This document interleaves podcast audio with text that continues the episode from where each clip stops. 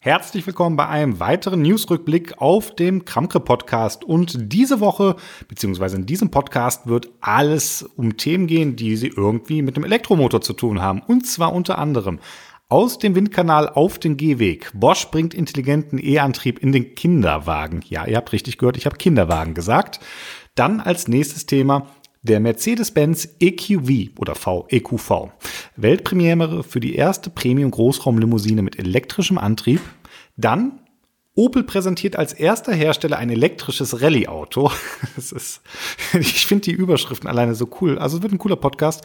Und last but not least, ähm, so sieht das Interieur des neuen Porsche Taycan aus. Digital, klar, nachhaltig. Naja, das sind die Überschriften aus den Pressemitteilungen der jeweiligen Hersteller. Aber nichtsdestotrotz, ich glaube, da wird ein ziemlich cooler Podcast draus. Deswegen sage ich, los geht's und viel Spaß beim Zuhören. Starten tun wir mit der News von der Firma Bosch. Und ich weiß gar nicht, woran es liegt, dass ich so oft Bosch irgendwie hier in meinem Podcast drin habe, obwohl ich weiß es schon. Die machen einfach irgendwie immer ziemlich cooles Zeug. Ich habe das Gefühl, es vergehen keine zwei Wochen, wo nicht irgendwas Cooles Neues von Bosch kommt.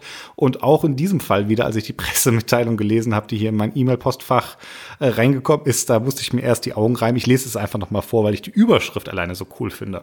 Aus dem Windkanal auf den Gehweg Bosch bringt intelligenten E-Antrieb in den Kinderwagen. Und dieses in den Kinderwagen, also ähm, das Thema Elektromobilität sicherlich immer wieder ein Thema hier, auch hier im Podcast, aber im Kinderwagen, da habe ich noch überhaupt nicht mit gerechnet und ähm, ich weiß nicht, ob das schon ziemlich nah an Clickbait ist oder nicht. Auf jeden Fall hat das die Überschrift äh, gereicht, dass ich mir mal in die Pressemitteilung reingeschaut habe. Und was ich sagen muss, was ich da gelesen habe, das ist dann wieder so einer dieser Punkte, wo ich sage, jo, ähm, das klingt im ersten Moment, denkst du so, hä? Und dann, wenn du es liest, klingt es ziemlich cool. Und zwar sagt Bosch, oder was Bosch gemacht hat, äh, ich meine, die Überschrift sagt, sie haben einen elektrisch betriebenen Kinderwagen bekommen. Und das äh, nicht bekommen, sondern entwickelt. Und es geht halt jetzt um ein System, wo zwei Sachen hauptsächlich im Fokus stehen, und zwar Komfort und Sicherheit. Und ähm, das ist ja beim Kinderwagenkauf auf jeden Fall von Aussage von Bosch ähm, den meisten Kunden ziemlich wichtig, weil neun von zehn äh, Kunden, und da haben sie sowohl Männer wie auch Frauen befragt, sagen, sagen, dass Komfort eine der wichtigsten äh, Gründe bei der Kaufentscheidung von einem ähm, Kinderwagen sind. Und ähm, dann hat man halt geguckt, wie kann man das noch ähm, ja, komfortabler machen. Was, was ist beim Kinderwagen störend? Genau. Äh, das Gewicht zum Beispiel, wenn man irgendwie einen Kinderwagen berghoch äh, schieben muss. Oder zum Beispiel dass auch das Abbremsen, wenn man Kinderwagen hier bergunter macht. Also berghochschieben ist ja das eine, da kann er nicht weggehen, aber ähm, ich meine, ich weiß nicht, ob ihr, also ich habe selber noch keine Kinder, aber ich habe kleine Geschwister und da musste ich früher auch den Kinderwagen schieben und berghoch ist eigentlich immer easy, weil das Schlimmste, was passieren kann, ist, ähm, dass man irgendwie nicht mehr kann, dann bleibt man stehen und ähm, naja, meistens ist man ja selber noch schwerer als der Kinderwagen, aber wenn es so richtig steil bergab geht, ähm, und dann, dann den Kinderwagen loslässt. Ich meine, brauche ich euch nicht sagen, haben wir bestimmt schon alle mal in einem Hollywood-Film gesehen, was dann passiert. Ähm, das ist auf jeden Fall Chaos, würde ich sagen. Also das ist nicht so gut. Und ähm, jetzt nochmal zu der Pressemitteilung. Sie haben das da tatsächlich beschrieben, wie Sie dieses Kinderwagensystem, dieses mit dem E-Antrieb getestet haben, und zwar in einem Windkanal. Es herrscht Windstärke 7, 60 kmh zerrt die Luft im Windkanal am Kinderwagen. Das Verdeck flattert heftig, doch der Wagen rührt sich nicht von der Stelle. Und ähm, dabei halten ihn weder die Feststellbremse noch eine menschliche Hand. Und zwar das neue Bosch E-Stroller-System. E-Stroller, cooler Name. Ähm, handelt handelt es sich das äh, mehr als, also es ist mehr als ein Elektroantrieb. Ihr habt im Prinzip so eine Art, ja, wie Pedelec beim Fahrrad, ihr habt eine, unter, ein Unterstützungssystem. Ihr habt also nicht nur Elektromotoren unten eingebaut, zwei Stück, sondern ihr habt auch Sensorik mit eingebaut und sogar einen Bluetooth-Adapter, da komme ich gleich nochmal drauf, der folgendes macht. Und zwar erkennt der quasi ähm, zum einen den Untergrund, auf den ihr schiebt und auch ja im Prinzip die Geländebeschaffenheit. Und wenn ihr jetzt berghoch schiebt, dann äh, unterstützt der mit dem E-Antrieb ja das quasi so, dass ihr ganz, ganz gemütlich mit einer Hand den Kinderwagen durch die Gegend schieben könnt. Dasselbe halt auch, wenn es bergab geht, dann bremst der automatisch entgegen, so dass ihr nicht, ähm, naja, dass ihr nicht festhalten müsst und die Schwerkraft versucht euch den aus der Hand zu reißen, sondern ihr habt quasi volle Kontrolle beim Schieben des Kinderwagens. Und falls ihr den, und das war dieses eben beschriebene Schreckszenario, falls ihr den Kinderwagen loslassen solltet, dann bremst der automatisch ab. Und ähm, ja, abbremsen überhaupt ein gutes Thema. Wie gesagt, äh, mit dem Windkanaltest haben sie halt auch gemacht. Ihr könnt halt auch eine, ja im Prinzip Elektrofeststellbremse an dem ähm, ja, Gerät, an einem Kinderwagen feststellen und dann selbst bei 60 km/h im Windkanal bewegt sich dann der ganze Elektroroller nicht, weil die ja, Elektromotoren quasi den Widerstand äh, bilden und dann ähm, mit dieser Feststellbremse der elektromechanischen Orientierung, EMA, äh, quasi eine Motorbremse, die das ungebremste Davonrollen ja verhindert. Und ähm, das ist dann jetzt auch direkt wieder das nächste Thema, das ungewollte Davonrollen. Ähm, Kinderwagen und ich denke mal, gerade Kinderwagen mit so einem Elektromotor, die werden nicht günstig sein. Also ich habe gehört, Kinderwagen sind jetzt schon nicht günstig, wenn man da einen tollen Kinderwagen nimmt. Wie gesagt, ich bin da ein bisschen raus aus dem Thema. Ähm, und ähm, da möchte man halt auch nicht, dass der Kinderwagen verloren geht oder irgendwer anders ihn halt mitnimmt. Und da jetzt kommt das äh, Bluetooth-Modul, das eben erwähnte, zur, ja, zum Zug. Und zwar habt ihr quasi eine Smartphone-App, sowohl für Android wie auch für iOS, äh, wo das ja der Kinderwagen per Bluetooth mit eurem Handy kommuniziert und ähm, zum Beispiel eine Warnmeldung gibt, äh, wenn jemand versucht, den wegzuschieben. Also ihr könnt dann quasi, also im Prinzip einen Diebstahlschutz. Außerdem könnt ihr dann quasi auch nachgucken, ähm, wie die Batterieladung ist und ja, das sind so alles diese verschiedenen, also Batterieladung, Alarmfunktionen könnt ihr also dann auch ganz locker am Kaffee stehen lassen und braucht euch nicht Sorgen machen, dass während ihr gerade hier euren Kaffee drin bestellt, jemand mit dem Kinderwagen weggeht. Und ähm, dann nicht nur das ist nicht Diebstahlschutz, das ist also nicht nur, dass ihr die Meldung auf eurem Handy bekommt. Nein, am Wagen ist auch ein integriertes Lautsprechersystem mit Alarmton und der Feststellbremse, die dann wieder sofort einrastet. Ähm, ja, das klingt alles in allem sehr, sehr sinnvoll und ist definitiv ein Thema der Elektromobilität, wo ich noch gar nicht drüber nachgedacht habe. Und falls mir jemand von Bosch zuhört, ähm, das war nämlich, ich weiß gar nicht, mit wem ich mich darüber unterhalten habe. Ähm, natürlich mit niemand externen, weil es war ja Sperrfrist drauf. ähm, auf jeden Fall, wisst ihr, was auch cool wäre? Jetzt, nachdem ihr den elektrischen Kinderwagen gemacht habt, warum nicht äh, an die andere Ende der, naja, der Lebensskala seiner Kunden denken. Ich weiß gar nicht, wie ich das politisch korrekt formulieren soll. Aber warum nicht nur ein elektrischer Kinderwagen? Warum nicht? Ich kann mir sehr, sehr gut vorstellen, dass dieses System halt auch in einem elektrischen Rollator bestimmt ziemlich cool ankommt, der dann quasi wie so ein Pedelec oder also wie das äh, eben beschriebene Elektrofahrrad den äh, älteren Herrschaften dabei hilft, berghoch zu rollen oder ähm, ja, berg runter nicht wegzurollen. Ich glaube, das ist tatsächlich das viel, viel größere System. Und ähm, ich weiß nicht, ob ich mich hier als ja als, wie sagt man denn, als sehr beschäftigen sollte oder nicht. Aber ich könnte mir vorstellen, dass das sehr viel Sinn macht und äh, so wie ich die Leute von Bosch ähm, einschätze, wissen die, da haben die ja selber auch schon drüber nachgedacht und ähm, ich denke mal, das wird dann in wenigen Wochen vielleicht die nächste coole News, die ich hier im Newsrückblick ähm, reingebe. Übrigens, das ist auch der Grund, warum der äh, Podcast heute ein bisschen später kam, weil, ja, ich mache die ja immer gerne montags raus, aber hier auf dieser News ist Sperrfrist bis 9 Uhr. Das heißt, ab 9 Uhr 1 kann man diesen Podcast hören. Das heißt, bei diesem Newsrückblick ist das also eine sehr, sehr frische News und ich hoffe, ihr fandet die genauso erheiternd wie ich und ich würde sagen, die anderen News, die jetzt so kommen, sind auch sehr, sehr spannend. Deswegen machen wir mal weiter. Ich habe ja gesagt, der Podcast heute ist sehr, sehr elektrisch und das gilt auch für die nächste News. Und zwar der Mercedes-Benz EQV Weltpremiere für die erste Premium-Großraumlimousine mit elektrischem Antrieb. Und ähm, ich weiß nicht, ob es euch geht wie mir. Ich hätte das fast verpasst irgendwie, habe das durch Zufall auf LinkedIn gesehen, wo ein Fotograf über die Schönheit des Autos ähm, ja ge wie sagt man denn, geschwärmt hat. Und äh, ich habe mir die Bilder angeguckt und gedacht habe, okay, das ist eine V-Klasse, was wollt ihr eigentlich machen? Ähm, vielleicht mal kurz zu den Eckdaten. Ähm, wie gesagt, Mercedes hat im Prinzip ähm, ja, jetzt für Privatkunden den, die V-Klasse elektrifiziert. Also ganz ehrlich, ich weiß gar nicht, warum sie den jetzt EQV genannt haben. Das ist ja hier dieses EQC, EQ jetzt halt also für den C ähm, Geländewagen. Das war ja das erste richtige Elektroauto da. Naja, das ist nicht das erste richtige Elektro, aber das erste, ja, wo Mercedes halt mit Elektromobilität ernst macht. Und als zweites haben sie sich halt die V-Klasse ausgesucht. Und irgendwo kann ich sagen, yo, ähm, das macht Sinn. Und ähm, wobei man muss dazu sagen, Mercedes hat im Bereich der Nutzfahrzeuge ja auch schon den Vito und den Sprinter elektrifiziert. Ähm, das ist jetzt also mehr ein Auto, was Richtung ja ähm, Consumer geht, also nicht B2B, sondern B2C. Ähm, und Irgendwo kann ich verstehen, dass man bei Mercedes sagt, ja, das macht Sinn, das ist ein, ähm, ja, eine Klasse, die durchaus äh, interessant sein könnte für einen elektrifizierten Antrieb, gerade weil man halt in so einem, in der V-Klasse halt auch viele Leute ähm, transportieren kann. Der Öffentlichkeit gezeigt wird er jetzt auf der IAA, wo ich übrigens auch bin. Das heißt, da werde ich mir den wahrscheinlich auch mal aus der Nähe angucken. Ähm, muss aber, wie gesagt, eingangs erwähnt, hier auf LinkedIn ähm, das irgendwie erkannt von diesem Fotografen, der darüber geschwärmt hat. Und ich musste sagen, das ist so eigentlich die Art Elektroauto, die ich ja irgendwo überhaupt nicht feiere. Und das passt halt auch irgendwo zu dem EQC, weil ich halt das wieder so etwas ist, wo ich sage, da hat man bei Mercedes ein Auto genommen, was das schon hatten und haben gesagt, hey, da machen wir jetzt elektrisch. Und im Prinzip sieht es eins zu eins aus, ähm, ja, wie der äh, Verbrenner. Und das ist dann, wo ich dann denke, da hm, Leute, da könnte man ein bisschen mehr machen. Und naja, unabhängig davon vielleicht noch mal kurz über so die ersten Eckdaten von dem ähm, EQV, EQV, wie auch immer. Ähm, man geht momentan von einer Reichweite von 405 Kilometern aus. Das sind äh, vorläufige Angaben und ich würde auch behaupten, das sind wieder mal Angaben, die, naja, eher theoretischer Natur sind. Auf jeden Fall 90 Kilowattstunden Batterie, das ist schon eine sehr, sehr ordentliche Größe, das muss man auf jeden Fall sagen.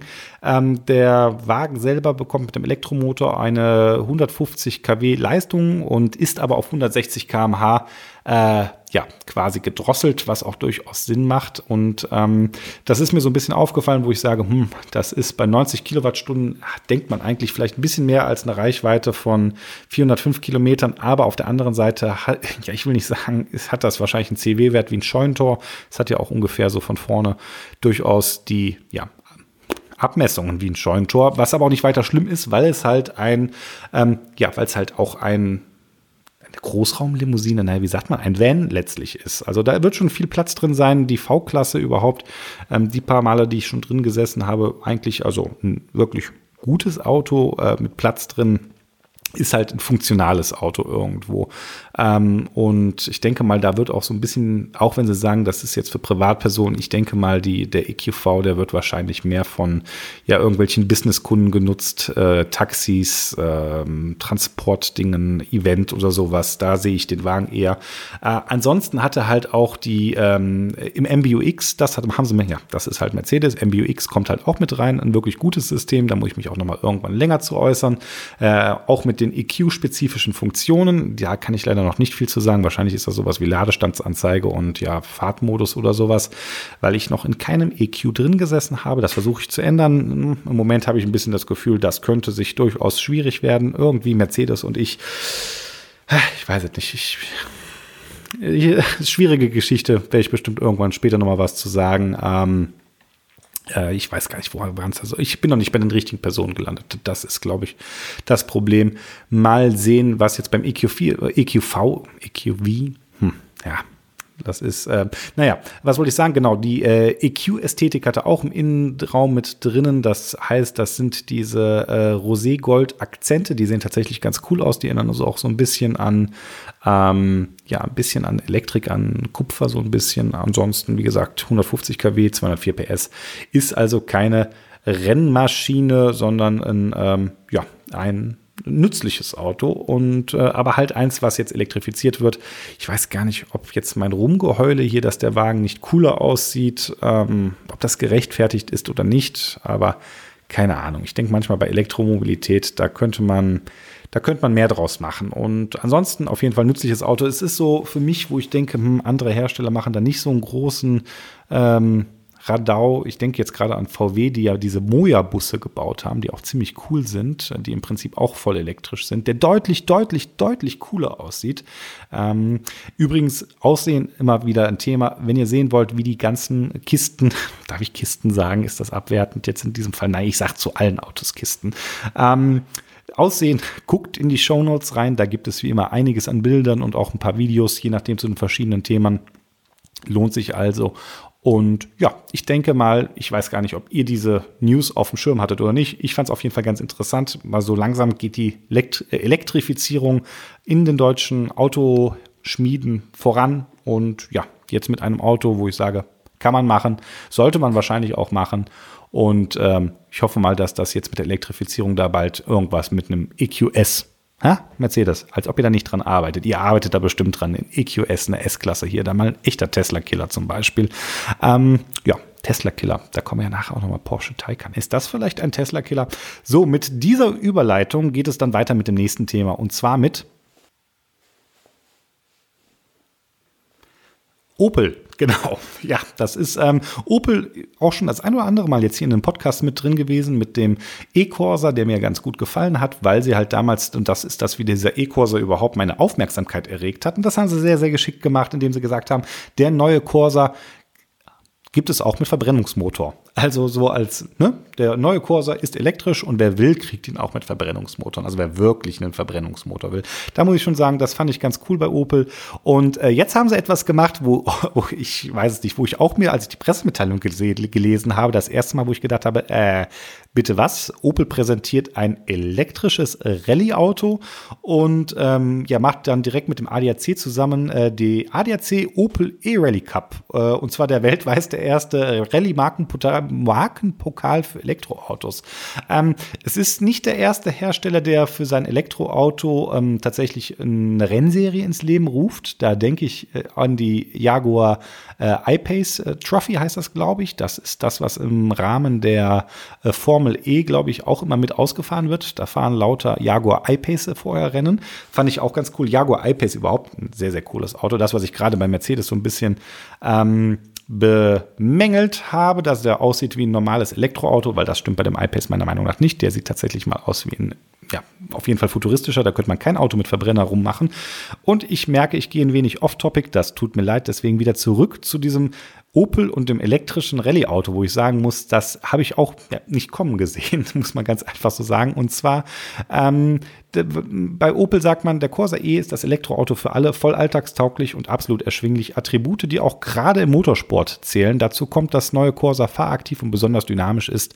Auf Basis des Serienfahrzeugs haben wir nun ein elektrisches Rallye-Fahrzeug entwickelt. Als erster Hersteller der Welt freut sich Opel-Chef Michael Loscheller auf den neuen Markenpokal. Und ganz ehrlich, äh, Opel, ich ziehe meinen Hut, finde das tatsächlich sehr, sehr, sehr, sehr cool. Und äh, das ist auch so ein Punkt, ich ich bin ja ganz ehrlich, so Motorsport, da liebäugel ich auch manchmal als ja, als als Mobilitätsverrückter auch mit so einem Auge drauf. Und es ist so, ähm, Motorsport ist, glaube ich, ganz, ganz schön teuer. Und ähm, so ein Markenpokal, und das ist halt etwas, das, wenn ich das richtig verstanden habe, wo auch durchaus ähm, ja, Kunden mit dran teilnehmen können. Oder dass der auch für, ich bin mir gar nicht sicher, ich werde das nochmal ein bisschen weiter recherchieren.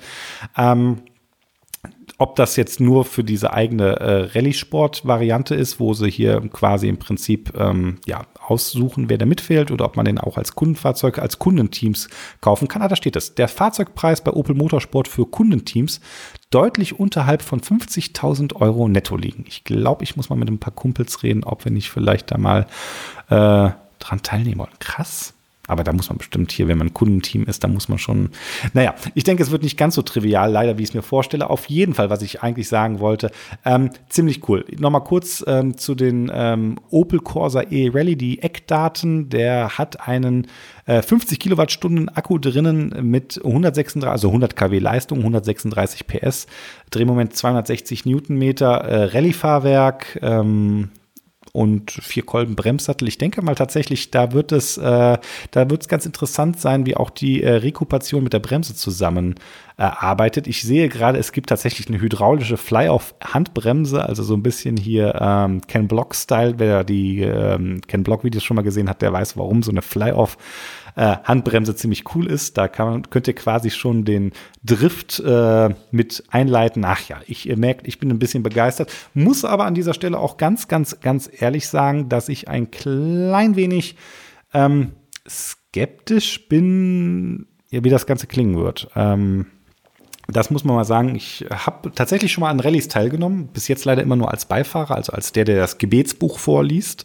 Ähm, ne, habt ihr bestimmt auch schon mal gesehen. Da sitzt dann neben dem Fahrer sitzt dann immer einer, der dem äh, komische Zahlen äh, zuwirft. Drei rechts, fünf links und so weiter. Überkuppel nicht schneiden und das Zeug, also das Gebetsbuch vorlesen. Ähm, und eine Sache, die beim Rallye-Sport natürlich auch mit interessant ist, machen wir uns nichts vor, das ist das Röhren der, ähm, der Verbrennungsmotoren. Wobei ich glaube ja ganz ehrlich, das ist wahrscheinlich so eine Generationssache. Wir sind alle noch mit diesen röhrenden Elektro äh, Verbrennermotoren aufgewachsen. Ähm, wichtig wird es trotzdem sein, dass die Elektroautos da auch irgendeine Form von naja, Musik oder Krach machen, ähm, wird auf jeden Fall interessant sein. Werde ich ähm, weiter darauf achten und äh, definitiv ein Auto, was ich mir jetzt auf der IAA auch angucken werde. Ähm, übrigens, IAA in Frankfurt, die ist vom äh, 12. bis zum 22. September für Publikumstage. Das heißt, da könnt ihr also auch alle hingehen. Ähm, ich werde definitiv mehr als einmal da sein. Ich werde auch bestimmt einen Podcast irgendwie von der IAA machen oder mehr als einen. Mal sehen, wie das so wird. Und ähm, ja, das war der äh, Opel Corsa E-Rally. Wie gesagt, ach ja, und guckt euch bitte, genau, guckt euch bitte, bitte die Shownotes an. Ich weiß, das sage ich irgendwie immer, aber verdammt sieht der heiß aus. Ähm, also für einen, Opel, für einen Opel Corsa, das soll jetzt nicht abwertend klingen, aber da denkst du halt, ähm, die haben da dieses Neongelb drinnen, der sieht einfach richtig, richtig cool aus. Und ähm, haben sie auch so ein bisschen hier die äh, Reifen mit angemalt, mit Blitzen drauf. Übrigens Blitze drauf. Ich weiß gar nicht, ob ich das schon mal erwähnt habe. Meiner Meinung nach Opel ja vom Logo her der prädestinierte Hersteller für Elektroautos. Und ähm, finde ich ganz gut den Weg, den man da einschlägt. Ähm, der Opel Corsa ist sowieso eine Erfolgsgeschichte bei Opel, habe ich zumindest so auf Twitter in den letzten, äh, auch in der letzten Woche gelesen, dass sie den sehr, sehr häufig verkaufen und äh, überhaupt Opel ja jetzt auch wohl ein positives ähm, Ergebnis gemacht hat für diese, bis jetzt fürs erste Halbjahr. Also sehr gut. Die waren ja ein bisschen in Bedrängnis. Ähm, ich glaube, die machen aber auf jeden Fall gerade einen ziemlich coolen Weg nach vorne und äh, hoffe, dass der Mut da auch belohnt wird. Ja, und äh, apropos Mut belohnt im Bereich Elektrifizierung, damit kommen wir nämlich auch zum nächsten und damit für heute den letzten Thema vom Podcast weil wir sind beim Porsche Taycan und Porsche schreibt selbst, mit dem Taycan bricht Porsche ein neues Zeitalter in ein neues Zeitalter auf. Der erste rein elektrische Sportwagen der Marke setzt bei der Gestaltung des Interieurs Maßstäbe. Jetzt muss man natürlich Sportwagen sagen, hm, ist in Opel E-Corsa Rally auch ein Sportwagen. Aber komm, wollen wir nicht darüber haten. Ich bin gespannt. Äh, über den Porsche Taycan selber kann ich an dieser Stelle noch nicht so viel erzählen.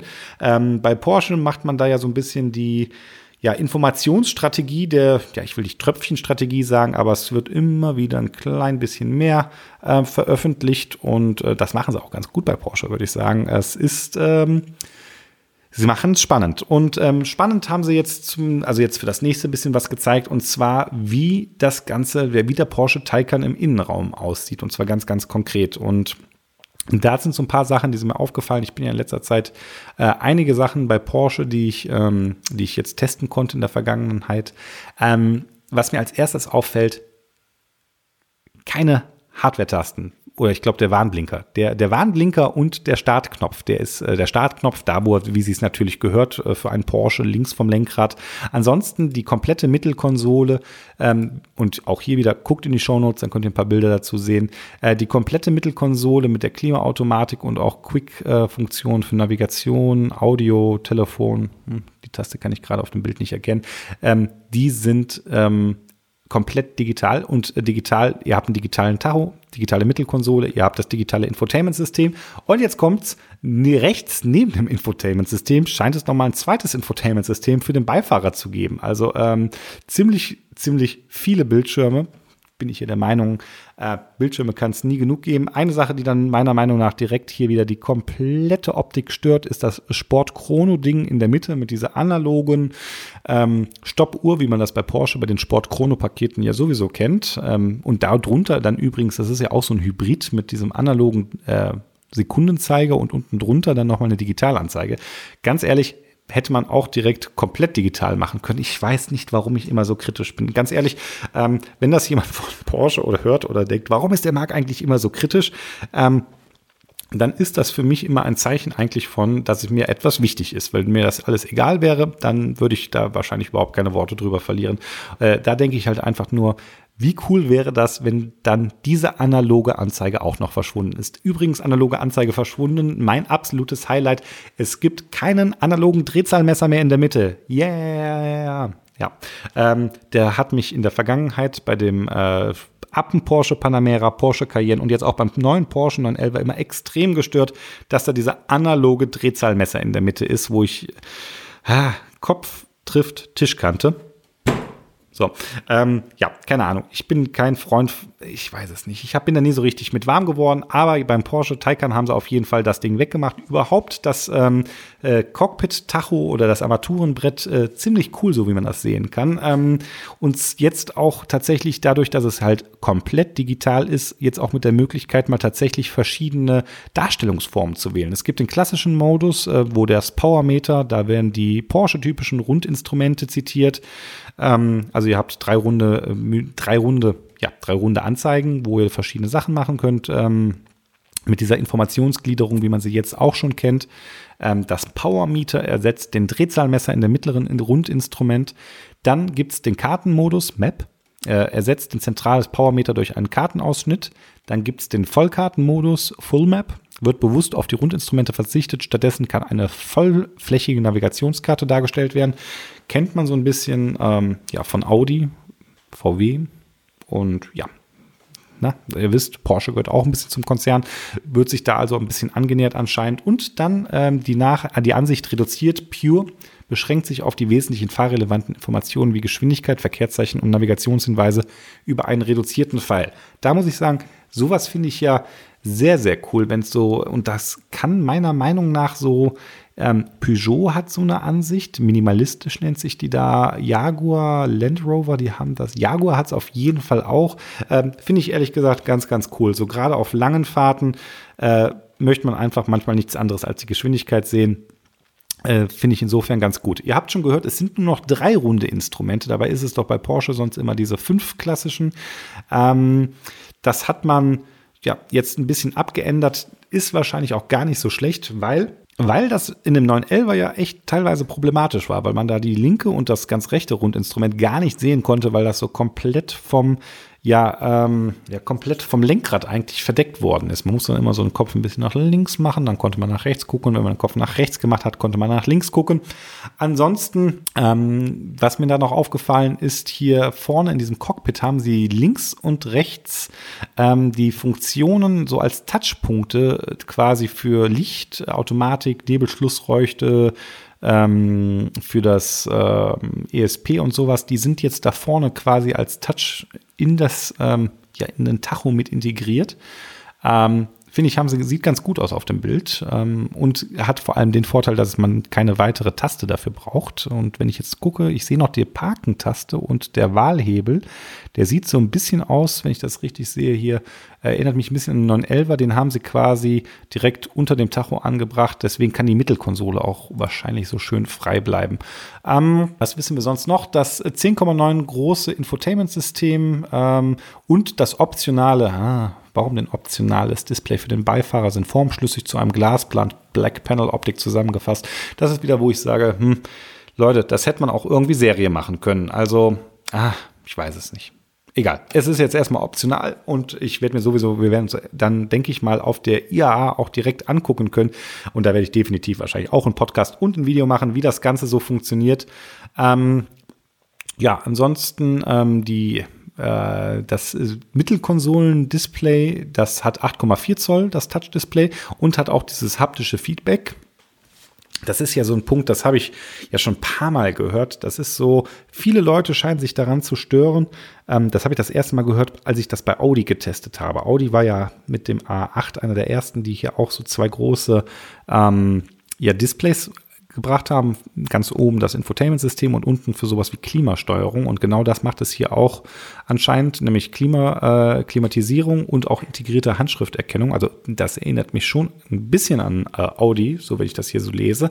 Ähm, und da waren ganz viele Leute, die sich irgendwie beschwert haben, gesagt haben, oh, ich muss meine, ähm, ich muss das blind machen können, die Temperatur einstellen und äh, ich weiß es nicht. Aus meiner Praxis heraus kann ich sagen, stört überhaupt null. Und dieses haptische Feedback im ähm, Display, das hat äh, Audi auch, das funktioniert eigentlich ziemlich cool. Und ähm, ja, dann, oh, ich lese gerade, äh, wird die optionale 4-Zonen-Klimaautomatik bestellt, erfolgt die Bedienung im Font über ein weiteres 5,9 Zoll großes Touch-Bedienfeld mit haptischem Feedback. Ihr hört schon, ich krieg nicht genug von ähm, von Touch-Displays im Autos. Ich mag das. Es sieht sehr, sehr futuristisch aus. Ähm, übrigens, futuristisch, äh, das ist noch so eine News, vielleicht auch noch eine kleine Mini-News mit Wert. Und zwar ist der Porsche Taycan, ähm, erhält Apple Music Integration. Das das ist damit dann der erste Hersteller, wo man Apple Music direkt quasi im Infotainment-System abspielen kann, ohne dass man dafür dann nochmal ja quasi Apple CarPlay nutzen muss. Und ich gebe zu, ich war im ersten Moment hm, wieder so ein bisschen, ja, wie ich bin, ähm, Porsche überhaupt mit dem aktuellen PCM-System ja schon einer der wenigen Hersteller, der ähm, Napster unterstützt und ähm, Amazon Music. Das hat mir schon ganz gut gefallen. Dann noch Nest kann man als App haben und dann jetzt halt Apple Music irgendwie anscheinend auch als App. Und ich war da erst so ein bisschen denke so, ah, warum nicht Spotify? Warum nicht Spotify? Ähm, ich selber nutze tatsächlich Apple Music und Spotify beides parallel ganz gerne. Ähm, denke manchmal, dass bei Apple Music die Playlists nicht so cool irgendwie sind. Also das ist, da ist dieser Algorithmus von Spotify, der ist ganz cool. Ähm, Apple Music arbeitet da halt auch dran und vielleicht in dem Zusammenhang tatsächlich auch noch eine ganz interessante Sache.